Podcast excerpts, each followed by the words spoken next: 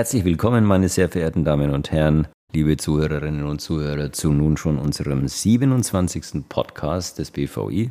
Wir haben uns überlegt, heute mal wieder ein Thema zu nehmen, das traditionell sehr gut bei Ihnen ankommt, das immer ganz vorne liegt bei den, ich sage jetzt mal, Einschaltquoten. Ich bin mir nicht sicher, ob man von Einschaltquoten im Podcast-Format überhaupt spricht. Auf alle Fälle sehr beliebtes Thema, nämlich Nachhaltigkeit. Und da habe ich selbstverständlich wieder unsere Leiterin Nachhaltigkeit, Magdalena Cooper, hier, um uns jetzt einige Zeit über die aktuellen Entwicklungen auszutauschen. Frau Cooper, Sie kommen gerade eben zurück vom Roundtable ESG Asset Management der BaFin. Was machen die da in dem Roundtable?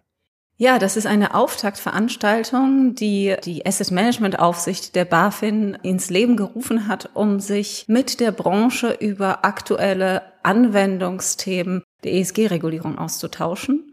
Und wir hatten tatsächlich fünf Stunden einen sehr offenen konstruktiven Austausch zu diversen Fragen, die uns bewegen, die aber auch die BaFin bewegen. Das war eine sehr gute Veranstaltung. Wer ist da alles dabei? Es wird geleitet von Frau Linden ja. mit den Leitern aller Aufsichtsreferate für Investmentfonds und denjenigen, die sich verstärkt bei der BaFin um das Thema Nachhaltigkeit kümmern. Alles im Bereich der Investmentfonds. Und ansonsten sind wir dabei mit Praxisvertretern und auch andere Verbände, die für die Fondswirtschaft stehen. Okay, na gut, da wird es noch einige Sitzungen geben, nehme ich an. Ja, ja, wir wollen uns im Mai wieder treffen. Aber ansonsten bei dem Thema, Frau Cooper, ich weiß nicht, ob Sie meine Meinung teilen. Sie sind ja viel näher dran und Sie hatten ja auch vor zwei Tagen Ihre Ausschusssitzung. Aus meiner Sicht stockt das Thema. Die Euphorie, die hohen Erwartungen für den großen Wachstumsmarkt, nachhaltiges Investieren scheinen verflogen. Die Begeisterung hat spürbar abgenommen. Der Kunde, wenn man sich das mit den Nachhaltigkeitspräferenzabfragen nach MIFID so anschaut, kreuzt häufiger nicht nachhaltig als nachhaltig an. Irgendwie scheint die Euphorie verflogen zu sein und man findet sich jetzt im Unterholz des Tagesgeschäfts wieder in einer Vielzahl von Regeln, deren Sinnhaftigkeit manchmal schwer zu verstehen ist, deren Sinnhaftigkeit manchmal klar ist, aber auf der Basis schwacher Definitionen steht. Wie ist das Stimmung? Ja, ja, das haben Sie schon recht treffend beschrieben im Unterholz der, des Tagesgeschäfts. Genau da stehen wir jetzt. Es ist eine gewisse Frustration verspürbar. Die Branche ist ja vor einigen Jahren sehr begeistert gestartet und hat verstärkt begonnen, sich mit dem Thema Nachhaltigkeit zu befassen. Und wir sind jetzt tatsächlich im Klein-Klein der ESG-Regulierung angekommen, wo wir uns einfach die Köpfe darüber zerbrechen, wie diese und jene Vorschrift zu verstehen ist und wie sie so ausgelegt werden kann, dass sie nachhaltige Investitionsstrategien nicht behindert. Also wir sprechen ja nicht mehr wirklich vom Fördern, sondern vom Nicht-Behindern. Und eigentlich ist es der falsche Weg. Also das wurde auch heute in dem Roundtable spürbar.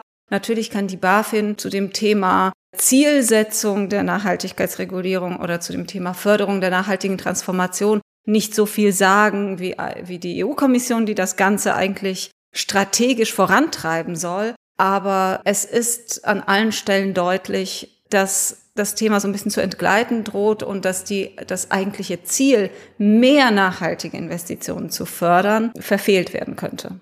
Es sieht ganz danach aus, obwohl wir ja schon sagen müssen, dass im Publikumsfondsbereich, wir verwalten als Branche derzeit 1200 Milliarden Euro in Publikumsfonds, die Hälfte in Fonds mit Nachhaltigkeit-Features investiert ist.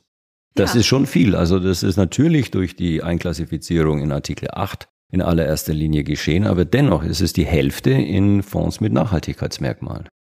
Aber Sie formulieren ganz richtig, in Fonds mit Nachhaltigkeitsmerkmalen. Und das sind zu einem ganz, ganz großen Anteil Artikel 8 Fonds. Und bei diesen Artikel 8 Fonds finden wir auch diejenigen darunter, die nur ganz wenige ESG-Kriterien mhm. verbindlich ja. ähm, im Rahmen der Anlagestrategie verfolgen und sich letztlich Artikel 8 als einer Offenlegungsvorschrift unterordnen. Insofern ist ja dies, dieser Bereich äh, natürlich mit Vorsicht zu handhaben. Da sind ganz viele Strategien zusammengefasst. Artikel 9 gibt's nicht mehr viel. Ganz, ganz wenige. Es, der, der Markt wurde kahl geschlagen äh, ja. Mitte des letzten Jahres, wegen, vor allem wegen der fortdauernden Unsicherheit über die Anforderungen an nachhaltige Investitionen, die ja das Kerngeschäft von Artikel 9 Fonds ausmachen und wegen der Unsicherheit darüber, welche Mindestquote nachhaltiger Investitionen ein Artikel 9 Fonds eigentlich zusagen muss. Ja, viel zu viel ist es unklar. Die ESMA macht sich jetzt daran, Klarheit zu schaffen, was ein Fonds ist, der sich nachhaltig nennt. Also insofern folgt die ESMA dem Beispiel der BaFin, nur mit zweijähriger Verspätung. Die ESMA arbeitet gerade an Leitlinien gegen ihre führende Fondsbezeichnungen. Also der Ansatz ist der, der auch bei der BaFin bestanden hat. Die BaFin hat ja ihre Richtlinie zurückgezogen. Sie wendet sie als Verwaltungspraxis nach wie vor an. Wo sind jetzt die Unterschiede zwischen dem, was die BaFin als Verwaltungspraxis anwendet und dem, was die ESMA plant? Tatsächlich sind die Konzepte recht ähnlich. Das ist erstmal eine überraschende und vielleicht für den deutschen Markt durchaus positive Nachricht. Sowohl die BaFin als auch die ESMA beginnen damit, dass sie einen bestimmten Anteil des Portfolios als Anlagen nach nachhaltigen Strategien oder als Anlagen in nachhaltige Investitionen sehen wollen. Also es ist erstmal eine quantitative Herangehensweise an den Anteil der Nachhaltigkeit im Produkt, ohne dass man genauer festlegt, wie eine nachhaltige Anlagestrategie aussehen muss. Bei der BaFin hat man nur eine Schwelle, das sind die 75 Prozent. Sie gelten unabhängig davon, ob der Fonds eher Artikel 8 oder 9 ist, das heißt, ob er schwerpunktmäßig in nachhaltige Investitionen tätigt oder eine ESG-Strategie verfolgt. Die ESMA macht da eine etwas künstliche Unterscheidung. Sie unterscheidet nämlich danach, ob der Fonds als ESG bezeichnet wird oder ESG-bezogene Zusätze im Namen verwendet wie Green oder Climate oder vielleicht auch Social. Dann soll dieser Fonds mindestens 80 Prozent des Portfolios nach ökologischen oder sozialen Kriterien investieren.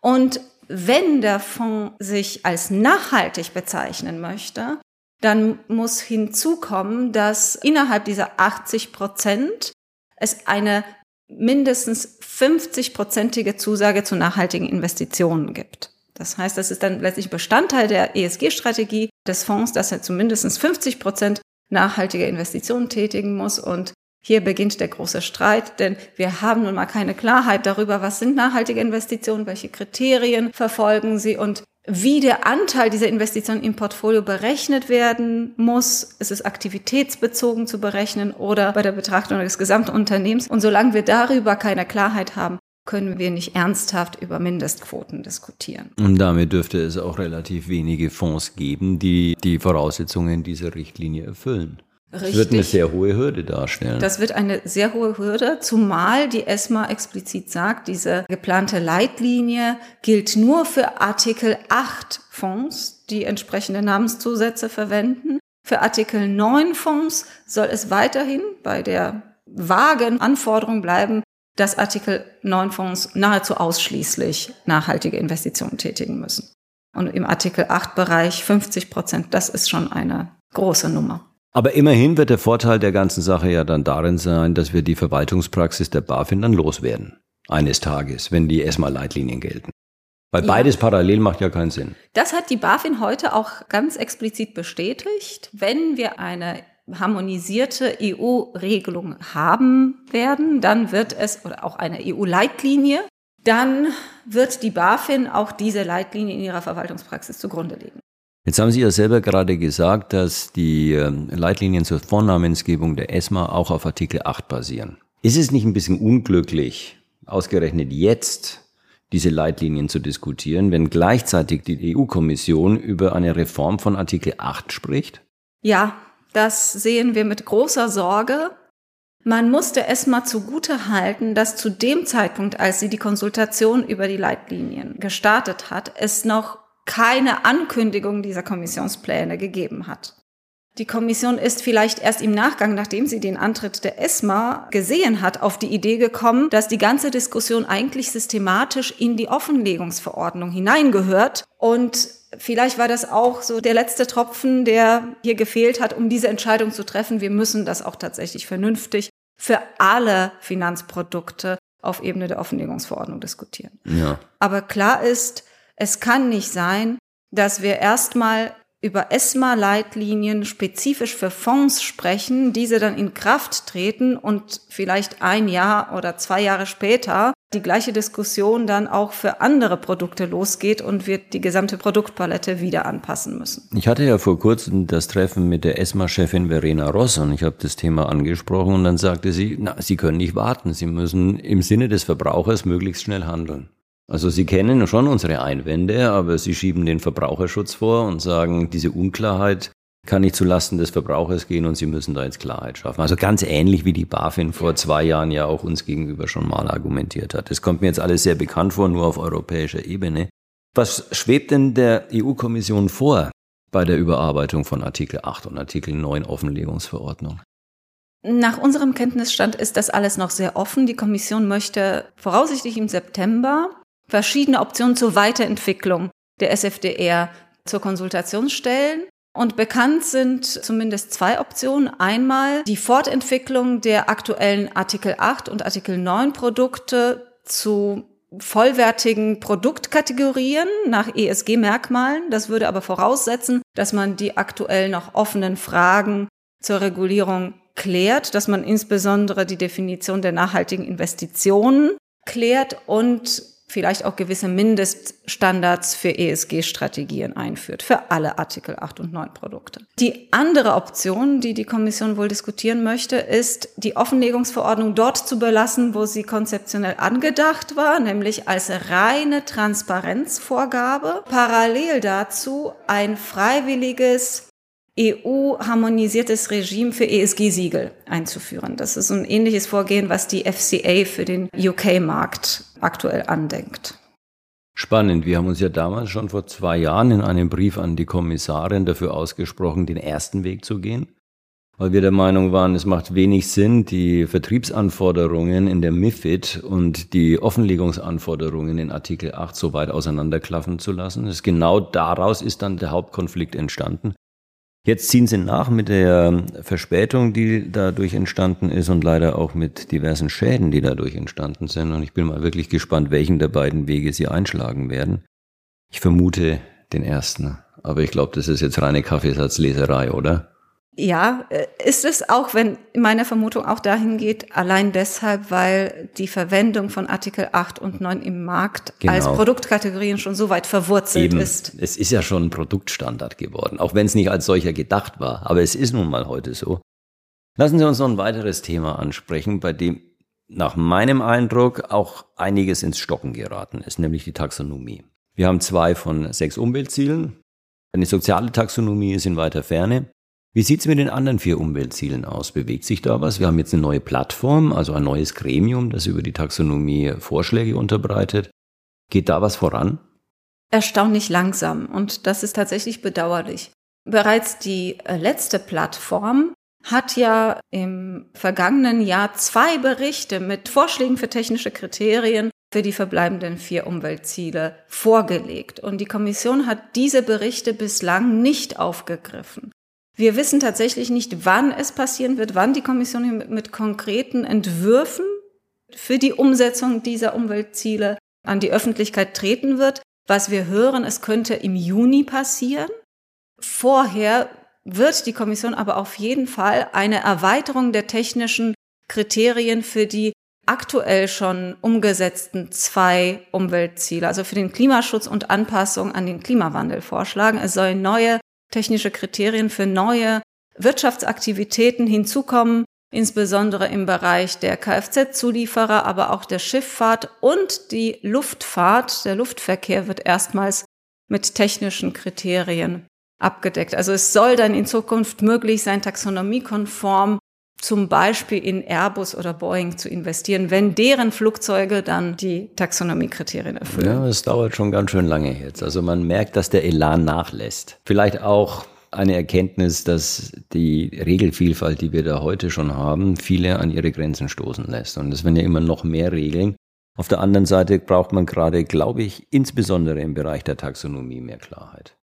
Genau. Und deshalb ist es auch wichtig, dass die Kommission jetzt nicht mit neuen Umweltzielen oder gar mit der Erweiterung der Taxonomie um den sozialen Bereich voranprescht, sondern sich erstmal darauf fokussiert, die Inkonsistenzen, Widersprüche, Fehler auch in dem aktuellen Rechtsrahmen zu beheben. Auch das soll ein Schwerpunkt der Arbeit der neuen EU-Plattform werden. Lassen Sie uns kurz noch sprechen über das Europäische Lieferkettengesetz, CSDDD. Da hat der ECON, also der Wirtschafts- und Währungsausschuss des EU-Parlaments, beschlossen, das Investmentgeschäft in die umwelt- und menschenrechtlichen Sorgfaltspflichten mit einzubeziehen. Was heißt das jetzt für uns? Das heißt zunächst nichts, aber das ist ein großes neues Konfliktfeld, das dort unter der CSDDD, wie es so schön im EU-Jargon heißt, entstehen könnte. Denn der Ausschuss für Wirtschaft und Währung spricht sich letztlich dafür aus, alle Asset Manager dazu zu verpflichten, sich bei ihren Zielunternehmen für die Einhaltung von bestimmten Menschenrechts- und Umweltstandards einzusetzen. Was die Asset Manager als Unternehmen ja ohnehin tun müssen. Wir reden jetzt nur über die Anlagen des Asset Managers. Das müssen wir, glaube ich, auseinanderhalten. Ich bin als Asset Manager auch ein Unternehmer. Ja. Und dieser Unternehmer ist natürlich an die Vorgaben im Bereich ja. Umwelt und Menschenrechte des europäischen Lieferkettengesetzes gebunden. Das ist richtig. Worüber wir jetzt sprechen ist, was sind unsere Verpflichtungen, wenn wir in andere Unternehmen investieren, im Zusammenhang mit unserem Investmentgeschäft. Genau, es geht um die Betroffenheit des genau. Investmentgeschäfts genau. und um die Beziehung zu den Zielunternehmen. Genau. Ganz genau. Also wenn ein Asset Manager aus Deutschland Callcenter in Indien hat, dann genau. gelten natürlich diese Regeln sowieso. Genau, so haben wir das erwartet und waren aber doch überrascht, als diese Diskussion im EU-Parlament auch über die Ausweitung der Sorgfaltspflichten auf das Investmentgeschäft aufgekommen ist. Und letzten Endes würde das bedeuten, dass jeder Asset Manager, unabhängig davon, ob er jetzt nachhaltige Fonds verwaltet oder Fonds, die sich zu keinen Nachhaltigkeitskriterien verpflichtet haben, sich bei den Zielunternehmen im Rahmen des Aktionärsengagements dafür einsetzen müsste, dass eben Umwelt- und Menschenrechtsstandards Beachtung finden und bei Verstößen müsste er sich für die Behebung dieser Verstöße einsetzen. Das wäre letztlich ein Bestandteil der Pflichten der kollektiven Vermögensverwaltung, unabhängig von der ESG-Strategie. Aber zum Glück gab es da ja Widerstand dagegen aus den Mitgliedstaaten. Es gibt nach wie vor den Widerstand und auch die Position im Parlament ist noch nicht final abgestimmt, aber es ist durchaus damit zu rechnen, dass diese Haltung des Econ auch im gesamten Parlament am Ende eine hauchdünne Unterstützung finden wird und mhm. dass der Streit im Trilog gelöst werden muss. Es kann ja noch eine heiße Sache werden, weil das wären natürlich extrem weitreichende Sorgfaltspflichten, die Asset Manager dann treffen würden.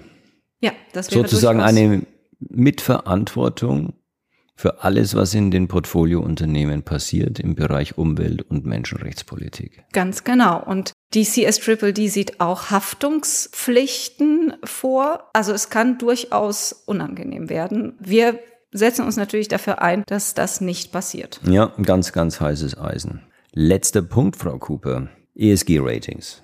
Ich höre mehrfach die Woche Klagen über die Marktmacht von MSCI ESG, über die Red Flags, über die Konsequenzen, die das dann hat für einen Fonds, der ein geflecktes Unternehmen enthält, über die Reaktionen von institutionellen Kunden, Dachfondsmanagern etc., die dann diesen ähm, Fonds zurückgeben und so weiter. Das höre ich jede Woche mehrfach. Wir haben neulich ein Gespräch geführt mit der EU-Kommission, die ESG-Ratings regulieren möchte. Was gibt's dazu Neues? Voraussichtlich am 13. Juni soll der EU-Vorschlag für eine Verordnung zur Regulierung der ESG-Ratings veröffentlicht werden und es sollen letztlich alle ESG-Ratings reguliert werden, die in der EU angeboten werden. Das heißt, die Kommission möchte auch ausländische Anbieter hier mit verpflichten und Standards unterwerfen, sofern sie ihre Produkte in der EU anbieten. Die Regulierung soll vor allem auf Transparenzpflichten abzielen hinsichtlich der Ratingmethoden, der verwendeten Daten, der Qualitätssicherungsmechanismen. Gleichzeitig soll es auch prozessuale Pflichten geben, eben zum angemessenen Umgang mit Interessenkonflikten, aber auch zur Einrichtung von Beschwerdeverfahren, um eben solchen Anliegen gerecht zu werden, wenn Asset Manager oder andere Abnehmer von Ratings Unstimmigkeiten entdecken. Das ist ja mal eine gute Entwicklung. In der Tat. Also das, das, das ist ein sehr. positiver, sehr erfreulicher Abschluss unseres Gesprächs. Ich danke Ihnen ganz, ganz herzlich, Frau Cooper. Es ist immer wieder schön, sich mit Ihnen zu unterhalten und von Ihrem Kenntnisreichtum zu profitieren. Ich hoffe, Sie sehen es genauso, liebe Zuhörer, und damit verabschiede ich mich und danke Ihnen für Ihre Aufmerksamkeit. Vielen Dank, hat mich sehr gefreut.